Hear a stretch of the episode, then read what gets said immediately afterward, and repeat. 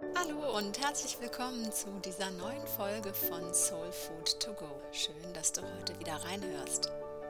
In dieser Folge möchte ich gern mal darüber sprechen, was mögliche Gründe für eine hohe Empfindsamkeit oder auch gar Hochsensibilität sein können.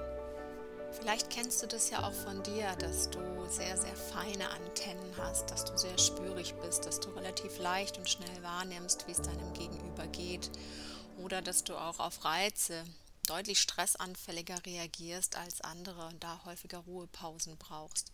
Das heißt, deine Antennen sind sehr, sehr fein eingestellt. Dein Filter ist deutlich gröber, da geht viel mehr durch als vielleicht bei dem Rest der Normalbevölkerung.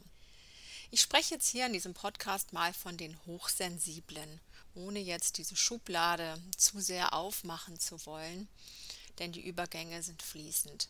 Du musst dich nicht als hochsensible Person klassifizieren, um dich hier angesprochen fühlen zu dürfen, sondern ich möchte hier wirklich alle ansprechen, die sich hochempathisch wahrnehmen, die sich als reizanfällig wahrnehmen, die sich als sensibel wahrnehmen. Alles in Abstufung und ohne das Ganze jetzt mit einem einzigen Etikett markieren zu wollen. Die Frage bei der Hochsensibilität geht immer wieder daher, ob das jetzt angeboren ist oder eben nicht. Die Wissenschaft ist dazu nicht wirklich zu einem endgültigen Punkt gekommen. Es wird zwar davon ausgegangen, dass es eine sogenannte genetisch bedingte Wesensart ist, also eine Art von Veranlagung, aber das ist nicht wirklich hinreichend wissenschaftlich so untersucht, dass man diese Aussage jetzt wirklich mal absolut setzen könnte. Aber lass uns mal davon ausgehen, dass es tatsächlich Veranlagung ist. Was genau passiert denn dann da? Ist es wirklich ein genetisch veranlagtes hochsensibles Verhalten, hochsensibles Empfinden, was wir hier ererben? Liegt es wirklich im Gen, dass wir hochsensibel sind? Also ich persönlich würde hier eher die Epigenetik aufs Feld rufen wollen die besagt, dass bestimmte Verhaltensweisen, bestimmte Erfahrungen unserer Eltern, aber auch schon der Vorfahren davor dafür sorgen, dass bestimmte Sequenzen unserer Gene aktiviert werden oder nicht. Und das können natürlich vor allen Dingen auch stressende Erfahrungen sein, traumatische Erfahrungen sein, Erfahrungen mangelnder Bindung sein, die schon in unseren Eltern oder auch Großeltern oder noch weiter zurück dafür gesorgt haben, dass unsere Gene bestimmte Sequenzen ein- und ausschalten und damit eher in die Stressanfälligkeit reingehen. Und das kann in der Tat vererbt werden. Das würde aber auch bedeuten, dass wenn hier nicht das Gen als solches betroffen ist, sondern nur die Aktivierung bestimmter Sequenzen durch äußere Einflüsse, auch wenn sie schon in der Vergangenheit liegen, wir diese Aktivierung dieser Gensequenzen unter Umständen auch heute positiv beeinflussen könnten zum Beispiel durch Hypnose. Du kannst dazu auch gern mal in meine Podcast-Folge 21 reinhören, wenn unsere Gefühle gar nicht unsere sind. Ich verlinke das hier in den Show Notes unter dem Podcast. So, jetzt haben wir uns um Punkt 1 mal gekümmert, das Thema der Veranlagung. Wenn ich mir jedoch zahlreiche mir bekannte Menschen, auch meine eigenen Kinder, mich selbst und zahlreiche meiner Klienten anschaue, dann liegt doch die Vermutung auch nahe, dass der deutlich größere Teil von ihnen diese Hochsensibilität eher im Außen erworben hat. Hier komme ich jetzt mal wieder auf die ganze Thematik rund um das Wurzelchakra und seine begleitenden Faktoren zu sprechen, denn wenn ein Kind entweder schon im Mutterleib oder auch als Säugling die Erfahrung gemacht hat, dass es zum Beispiel zu wenig Bindung erfährt oder dass es Ängsten der Eltern oder der Mutter im Mutterleib ausgeliefert ist, dann beginnt das Kind bereits eine andere Stressverarbeitung zu entwickeln, als es das im Normalfall der Fall wäre. Unser Gefühl von Sicherheit, von Stabilität, von Geborgenheit sind dann vielleicht beeinträchtigt. Wir sind innerlich immer ein Stück weit auf der Hut. Wir müssen irgendwo immer gucken, dass wir unsere Antennen so ausprägen, dass unser inneres Alarmsystem immer aktiv ist, um eben sicherzustellen, dass wir in Sicherheit sind, dass wir überleben. Und wir reagieren durch diese Verunsicherung, die wir da vielleicht erlebt haben, mit einer erhöhten Aktivierung auch der Stressgene. Das hängt insofern jetzt wieder mit dem Wurzelchakra zusammen, in dem es ja genau um diese Thematiken geht, wie Urvertrauen und Stabilität, als dass das Wurzelchakra direkt mit den Nebennieren verbunden ist. Jedes Chakra steuert auch immer eine endokrine Drüse und im Fall des Wurzelchakras sind es eben die Nebennieren. Und die Nebennieren sind nun mal die endogenen Drüsen, die für die Ausschüttung unserer Stresshormone verantwortlich sind. Das heißt, immer dann, wenn ein Kind sich nicht wirklich sicher fühlt, wenn es sich gefühlt immer einstellen muss auf die Situation im Außen, wenn es das Gefühl hat, auf der Hut sein zu müssen, schauen zu müssen, wie kann es sich jetzt gerade verhalten, was ist jetzt gerade für es sicher, dann wird es natürlich automatisch eine gewisse innere Unsicherheit gepaart mit einer erhöhten Alarmbereitschaft ausprägen. Und dieser Radar, der läuft dann ständig. Wir haben das dann wie ein Autopiloten in uns abgespeichert, dass wir eigentlich ständig innerlich auf der Hut sind. Oft merken wir das schon gar nicht mehr, aber das zeigt sich eben häufig in so einer gewissen inneren Unruhe und in einer schnellen Reizüberflutung. Das kann jetzt natürlich ganz viele Abstufungen haben. Es kann zum Beispiel sein, dass man Eltern hat, die Gewalt ausüben, wo Alkohol oder Drogen in der Familie in irgendeiner Form eine Rolle spielen, wo eine sehr, sehr hohe Instabilität herrscht, ständige Streitereien zwischen den Eltern, vielleicht auch ein Aufpassen müssen, dass man da nicht ins Kreuzfeuer gerät oder eben tatsächlich auch Gewalt erlebt.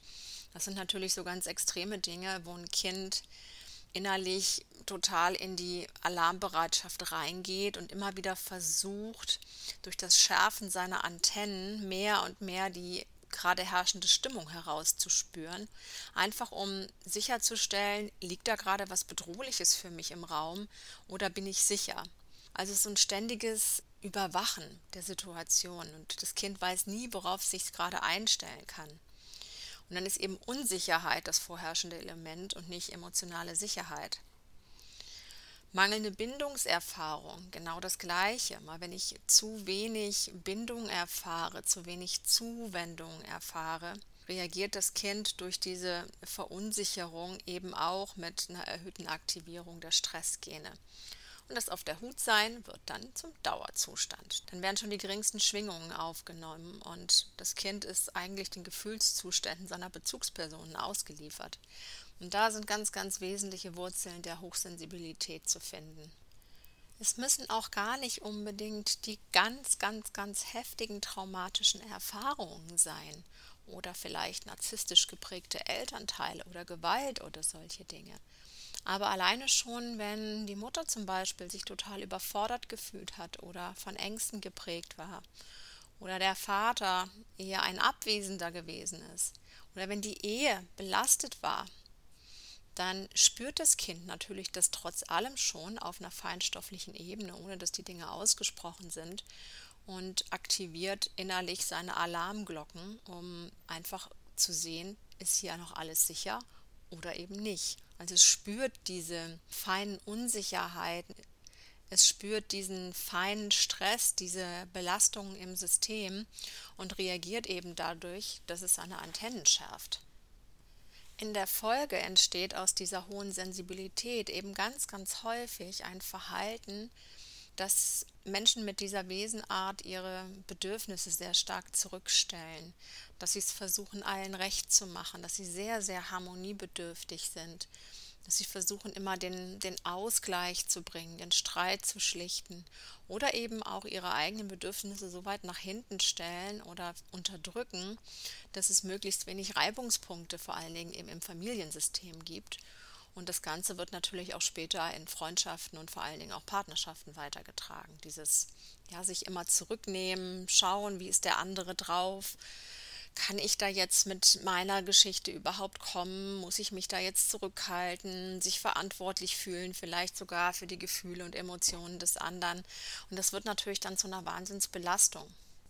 Die Grenzen sind dann hier einfach auch nicht klar, weil durch diese erhöhte Sensibilität die eigenen Grenzen viel, viel schwächer wahrgenommen werden und man sich dann eigentlich viel zu sehr im Raum des anderen bewegt, um dessen Gefühlsschwankungen bzw. dessen Emotionen eben zu erspüren, um daraus für sich angemessen reagieren zu können.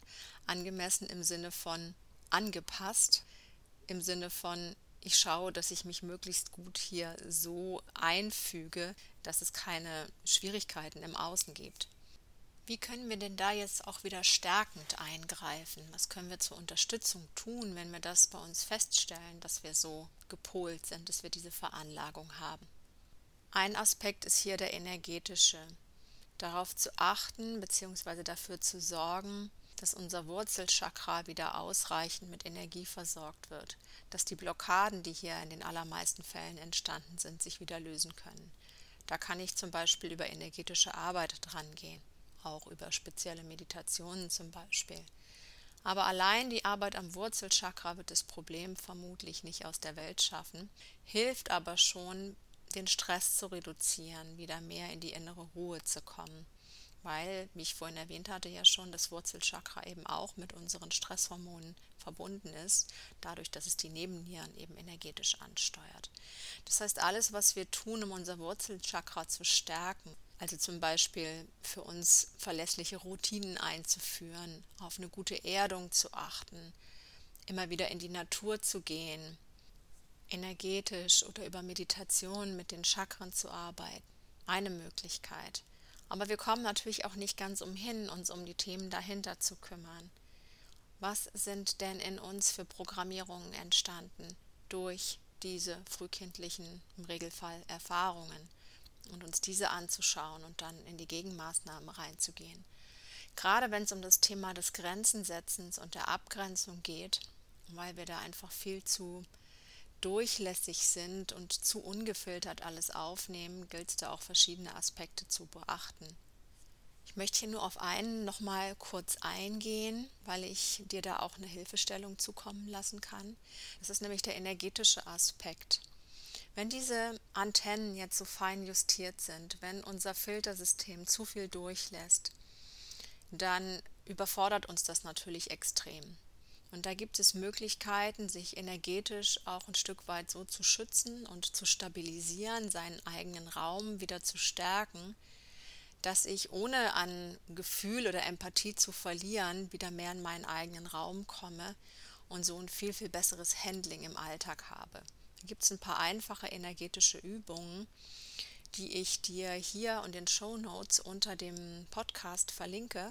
Das kannst du dir gerne bei mir auf der Webseite direkt abrufen. Das sind verschiedene Körperübungen, mit denen es dir deutlich leichter fallen wird, deine Grenzen nach außen etwas zu verstärken und deine Antennen etwas zu desensibilisieren. Ja, wir sehen, das Thema mit der Hochsensibilität ist ein sehr vielschichtiges. Es ist nicht einfach nur ein, so bin ich eben, das ist angeboren, sondern es lohnt sich durchaus hinzuschauen, was davon ist erworben. Und an dem, was erworben ist, kann ich viel, viel verändern. Was nicht heißt, dass ich meine Hochsensibilität verliere oder nicht mehr haben möchte, aber ich kann lernen, da deutlich besser mit umzugehen, andere Strategien zu entwickeln, mit meiner Umwelt und dieser erhöhten Reizaufnahme klarzukommen und so doch einen erheblichen Anteil der Nachteile der Hochsensibilität vielleicht sogar in Vorteile zu verwandeln. Ich hoffe, dieser Blick auf die Dinge hat dir vielleicht nochmal einen anderen Aspekt, eine andere Sichtweise auf das Thema der Hochsensibilität eröffnet, vielleicht auch auf dein eigenes Thema. Und ich freue mich, wenn du Lust hast, die Übungen einfach mal für dich auszuprobieren sind vielfach erprobt von vielen meiner Klienten und in vielen, vielen Kursen weitergegeben. Und ich danke dir jetzt für heute erstmal für dein Zuhören, für deine Aufmerksamkeit und sage Tschüss bis zum nächsten Mal.